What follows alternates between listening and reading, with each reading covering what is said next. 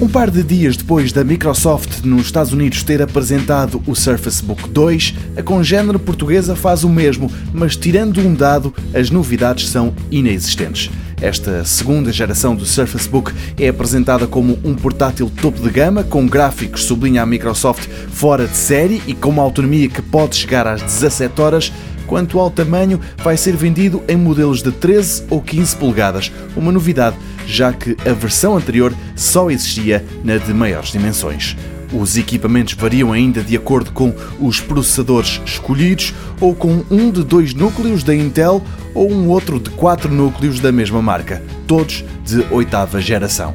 A quando da apresentação, os novos Surface Book 2 foram louvados por sites especializados em tecnologia e a Microsoft faz o mesmo em causa própria, é certo, mas comparando os seus novos portáteis com os rivais da Apple e a empresa fundada por Bill Gates diz que não há margem para dúvidas.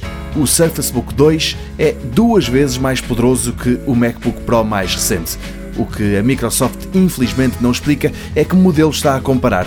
Seria injusto pôr o Surface Book 2 mais poderoso e caro frente a frente com o MacBook Pro mais fraco e barato.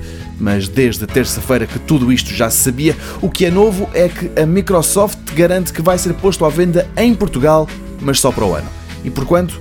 Ninguém sabe, mas se os Estados Unidos servirem para comparação, as vendas lá começam já no mês que vem e o mais barato vai custar o equivalente a 1.300 euros.